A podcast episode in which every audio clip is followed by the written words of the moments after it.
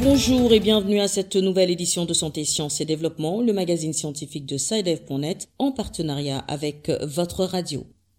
Au micro, Sylvia Coussan.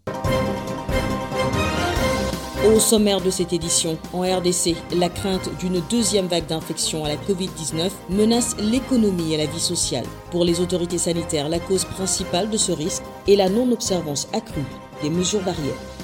Au Sénégal, une mystérieuse maladie de la peau affecte plusieurs centaines de pêcheurs depuis quelques semaines.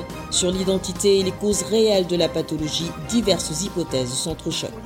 Sénégal toujours, Dakar a abrité au mois de novembre la dixième édition d'AFRA-VIH, la conférence internationale francophone de lutte contre le VIH et les hépatites.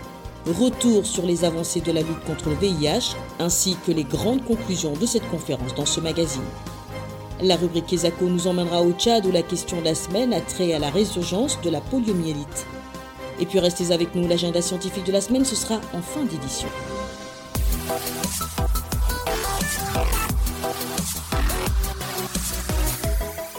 La RDC se prépare à faire face à une éventuelle deuxième vague de la Covid-19 qui, d'après les autorités de Kinshasa, menace l'économie et la vie sociale du citoyen congolais. L'équipe de la riposte contre la pandémie de la Covid-19 dénonce une baisse de vigilance dans l'observance des mesures barrières, cause principale de la flambée des cas enregistrés ces derniers temps. Les détails avec Bertrand Mayumbu. Est-ce que vous voulez qu'on revienne encore au confinement ou pas? Notre souhait tous, c'est que nous ne voulons plus de reconfinement. Parce que le reconfinement a beaucoup d'impact négatifs sur l'économie et sur la vie sociale de notre population. Donc, si nous ne voulons pas le reconfinement, respectons donc les mesures que recommande le secrétariat technique, que recommande le gouvernement. C'est par ce qui semblait être un jeu des questions et réponses que le docteur Jean-Jacques Mouyembe Tanfoum, coordonnateur de l'équipe de la riposte contre la Covid-19 en République démocratique du Congo, sensibilisait le public quant à la nécessité de respecter le geste barrière élémentaire et cher à la vie. En effet, la République démocratique du Congo se prépare à vivre une deuxième vague des cas de Covid-19.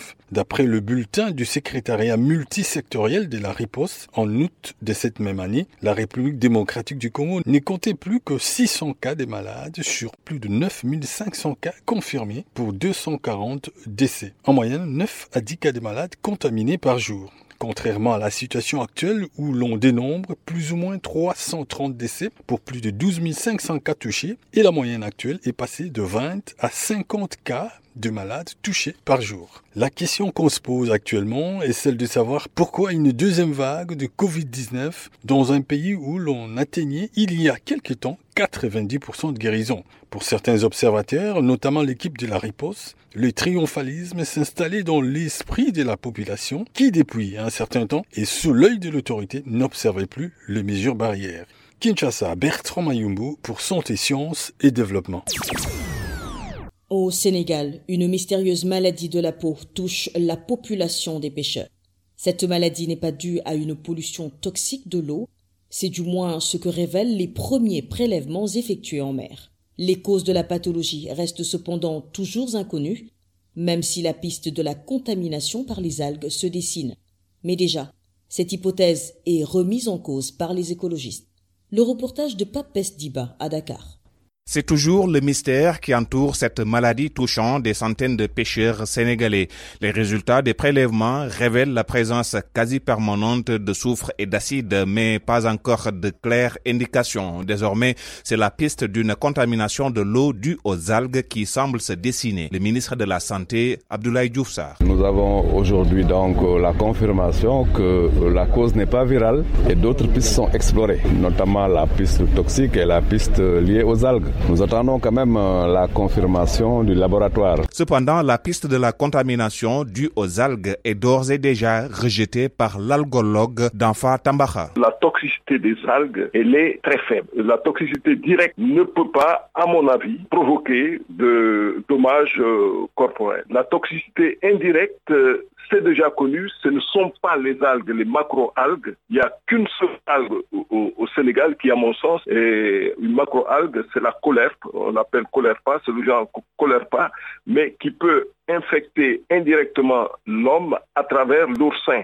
parce que ce sont les oursins qui se nourrissent de la colère. Alors, euh, euh, pour dire que des algues euh, sont capables, par leurs toxines, de provoquer des éruptions cutanées du type de celles qu'on a vues, j'en doute. La maladie n'est pas contagieuse, réaffirme le ministre de la Santé. Celui de l'Environnement annonce de son côté que les filets et le carburant utilisés par les pêcheurs seront aussi analysés. Pabès Débat, Dakar, Santé, Sciences et développement. Nous restons au Sénégal où la dixième édition de l'AFRA-VIH, la conférence internationale francophone de lutte contre le VIH et les hépatites, s'est tenue du 8 au 11 novembre. La rencontre était entièrement virtuelle en raison de la crise sanitaire de la Covid-19. Le docteur Karim Diop, coordonnateur du comité local d'organisation de l'AFRA-VIH 2020, revient sur les avancées de la lutte contre le VIH ainsi que les grandes conclusions de cette conférence. Il est au micro de Didier Landau, notre correspondant à Dakar. Bonjour docteur, quelle était la thématique de cette dixième édition de l'AFRA VIH La thématique de cette année portait sur le VIH bien sûr, les hépatites, euh, la santé sexuelle et bien sûr du Covid, puisque le Covid est une pathologie infectieuse. Donc il convenait qu'on puisse échanger sur les expériences des uns et des autres et de voir un peu l'impact du Covid sur les autres comorbidités. Nous nous sommes rendus compte que, que le, Covid a quand même impacté sur la prise en charge des patients de façon générale. L'AFRA VIH se tient tous les deux ans et nous sommes à la dixième édition. Donc ça fait 20 ans que cette conférence se tient. En 20 ans, qu'est-ce qui a fondamentalement changé dans la lutte contre le VIH-Sida Il y a 20 ans, l'idée qu'on avait du VIH-Sida, c'était des personnes qu'on voyait à l'article de la mort, amaigries, désespérées.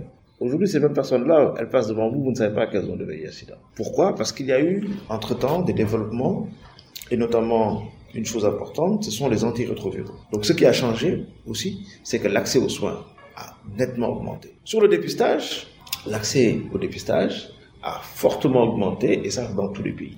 Pour finir, docteur, quelles sont les grandes décisions qui émanent de cette dixième édition de l'AFRA VIH Le premier aspect, c'est par rapport au Covid-19 et de son impact sur les, sur les soins il est recommandé de, donc, de pouvoir faire en sorte d'appliquer la stratégie des traitements différenciés. Ces traitements différenciés, c'est quoi? C'est de, ne pas avoir la même approche pour tous les patients. Donc d'avoir une approche centrée sur le patient. Un mot-clé également qui est sorti, c'est que nous voulons une équité dans l'accès au vaccin, si c'est fait. Pensons que si un vaccin est accessible, il doit l'être pour tous. Un autre message qui est clé également, c'est, comme je vous ai dit, c'est l'accès aux soins pour l'hépatite. Nous pensons que jusqu'à présent, la mobilisation autour de l'appel sur les hépatites reste encore timide. Il faut que des, moyens soient mis à disposition pour renforcer l'accès aux médicaments, que les prix soient réduits. Nous voulons que les firmes pharmaceutiques réduisent le coût des produits. Et enfin, troisième message clé, 2020, c'était le rendez-vous de, au 3,90. 3,90, c'est quoi? C'est, nous souhaitions qu'en 2020, on puisse dépister 90% des personnes infectées. 90% des personnes qui soient dépistées soient mises sous traitement et que 90% des personnes sous traitement aient une charge virale indétectable, c'est-à-dire qu'aient un traitement efficace. C'était donc le docteur Karim Diop, coordonnateur du comité local d'organisation de l'AFRA-VIH, la conférence internationale francophone de lutte contre le VIH et les hépatites.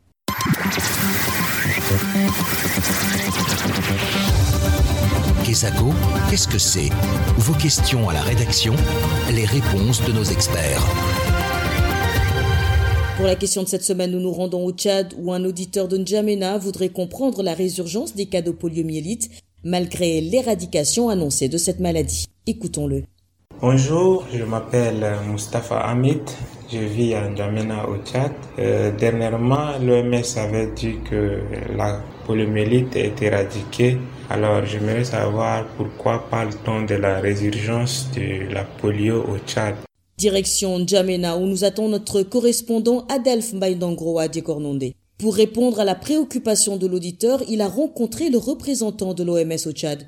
Bonjour Adelph. Bonjour Sylvie et bonjour à tous nos auditeurs. Pour ce qui est de la question de notre auditeur, Dr Jean Bosco Njikubayo, représentant de l'Organisation mondiale de la santé au Tchad, explique effectivement, euh, la région Afrique de l'OMS a été déclarée euh, libre de polio depuis le 25 août dernier. Et c'est normal que vous demandiez pourquoi alors on reparle de, polio euh, au Tchad. En réalité, il faut savoir que la polio est une maladie d'origine virale qui se transmet par voie orale et, qui, est transmise en fait par trois types de virus qu'on appelle les poliovirus sauvages. Il y a le poliovirus sauvage de type 1, de type 2, de type 3. Il faut savoir que le poliovirus sauvage de type 1 reste seulement endémique en Afghanistan et au au, Pakistan. Et il a été éliminé dans tous les autres pays, y compris notre région, bien sûr. Le poliovirus sauvage de type 2 de type 3 aussi ont été éliminés respectivement en 2015 à 2019. Alors, pourquoi est-ce qu'on reparle de, de résurgence de cas de polio euh, au Tchad? Ce n'est pas seulement au Tchad, c'est en fait, quand on regarde depuis l'année dernière, c'est une vingtaine de pays qui font face à une urgence de cas de polio, mais ce sont des cas de polio spéciaux.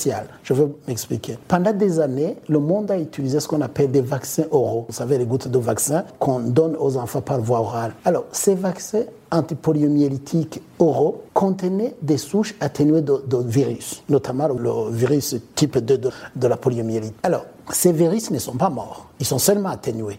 Et puis quand, quand les enfants les avalent dans, les gouttes de, de, vaccin, ils vont se répliquer dans leur intestin pendant un certain moment et ainsi les protègent. Mais bien sûr, après s'être répliqués, ils peuvent être éliminés par voie euh, digestive, par les, par les selles. Et puis après, euh, dans des pays où les conditions d'hygiène ne sont pas suffisantes, euh, ces virus qui sont atténués, qui sont éliminés dans les selles, peuvent contaminer d'autres enfants et les immuniser d'ailleurs. On, a, on parle d'immunité passive.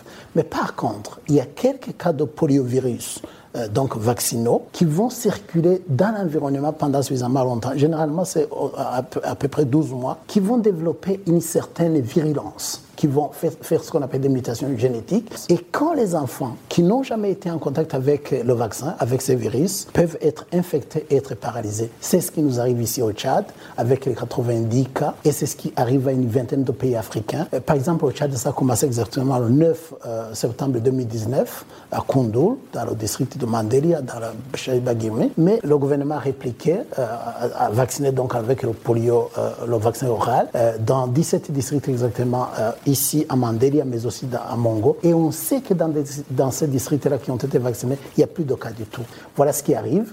Nous avons commencé bien sûr la riposte depuis euh, le, 13 en fait, et nous allons faire le deuxième tour euh, cette semaine, d'ailleurs la fin de cette semaine. Et nous sommes sûrs et certains que si la riposte est bien faite, on ne va plus parler de cas de poliovirus circulaire au Tchad. Merci Adolphe. Je rappelle que vous êtes notre correspondant à N'Djamena au Tchad. Si vous aussi souhaitez nous adresser une question, une seule chose à faire, appelez, écrivez ou laissez un message vocal au numéro WhatsApp suivant, le plus 221 78 476 87 80. Je répète, le plus 221 78 476 87 80. Votre question, vous pouvez aussi nous la poser par email. L'adresse email, c'est celle-ci, podcast.sidev.net. Podcast s'écrit P-O-D-C-A-S-T et SciDev s'écrit S-C-I-D-E-V. Je répète, podcast.sidev.net. Vos questions et commentaires sont attendus à ces différentes adresses à tout moment de la journée. L'agenda. Place maintenant à l'agenda scientifique de la semaine avec Bilal Taïrouf. Bonjour Bilal. Bonjour Sylvie, bonjour chers auditeurs. Je voudrais tout d'abord informer les auditeurs que le mardi 8 décembre marquera la journée mondiale du climat. Elle est l'occasion de rappeler la menace ô combien grande et importante du réchauffement climatique et la nécessité d'agir pour en limiter les effets. Après ce petit rappel, c'est ce webinaire qu'organise le CRDI, le Centre de recherche pour le développement international, ce mardi 8 décembre 2020, de 13h à 14h, temps universel. Il portera sur le thème Afrique et Covid-19, deux points, communauté. Ce webinaire est organisé dans le cadre d'une série de tables rondes du CRDI sur la réponse de l'Afrique à la COVID-19 et sur la préparation d'une future pandémie. Pour plus de renseignements et pour s'enregistrer, visitez le site du CRDI, le www.idrc.ca/fr. Voilà, ce sera tout pour cette semaine, Sylvie. Merci Bilal. Mesdames et messieurs, c'est la fin de cette édition de Santé, Sciences et Développement que nous vous remercions d'avoir suivi. Rendez-vous la semaine prochaine, même heure, même fréquence. D'ici là, portez-vous bien.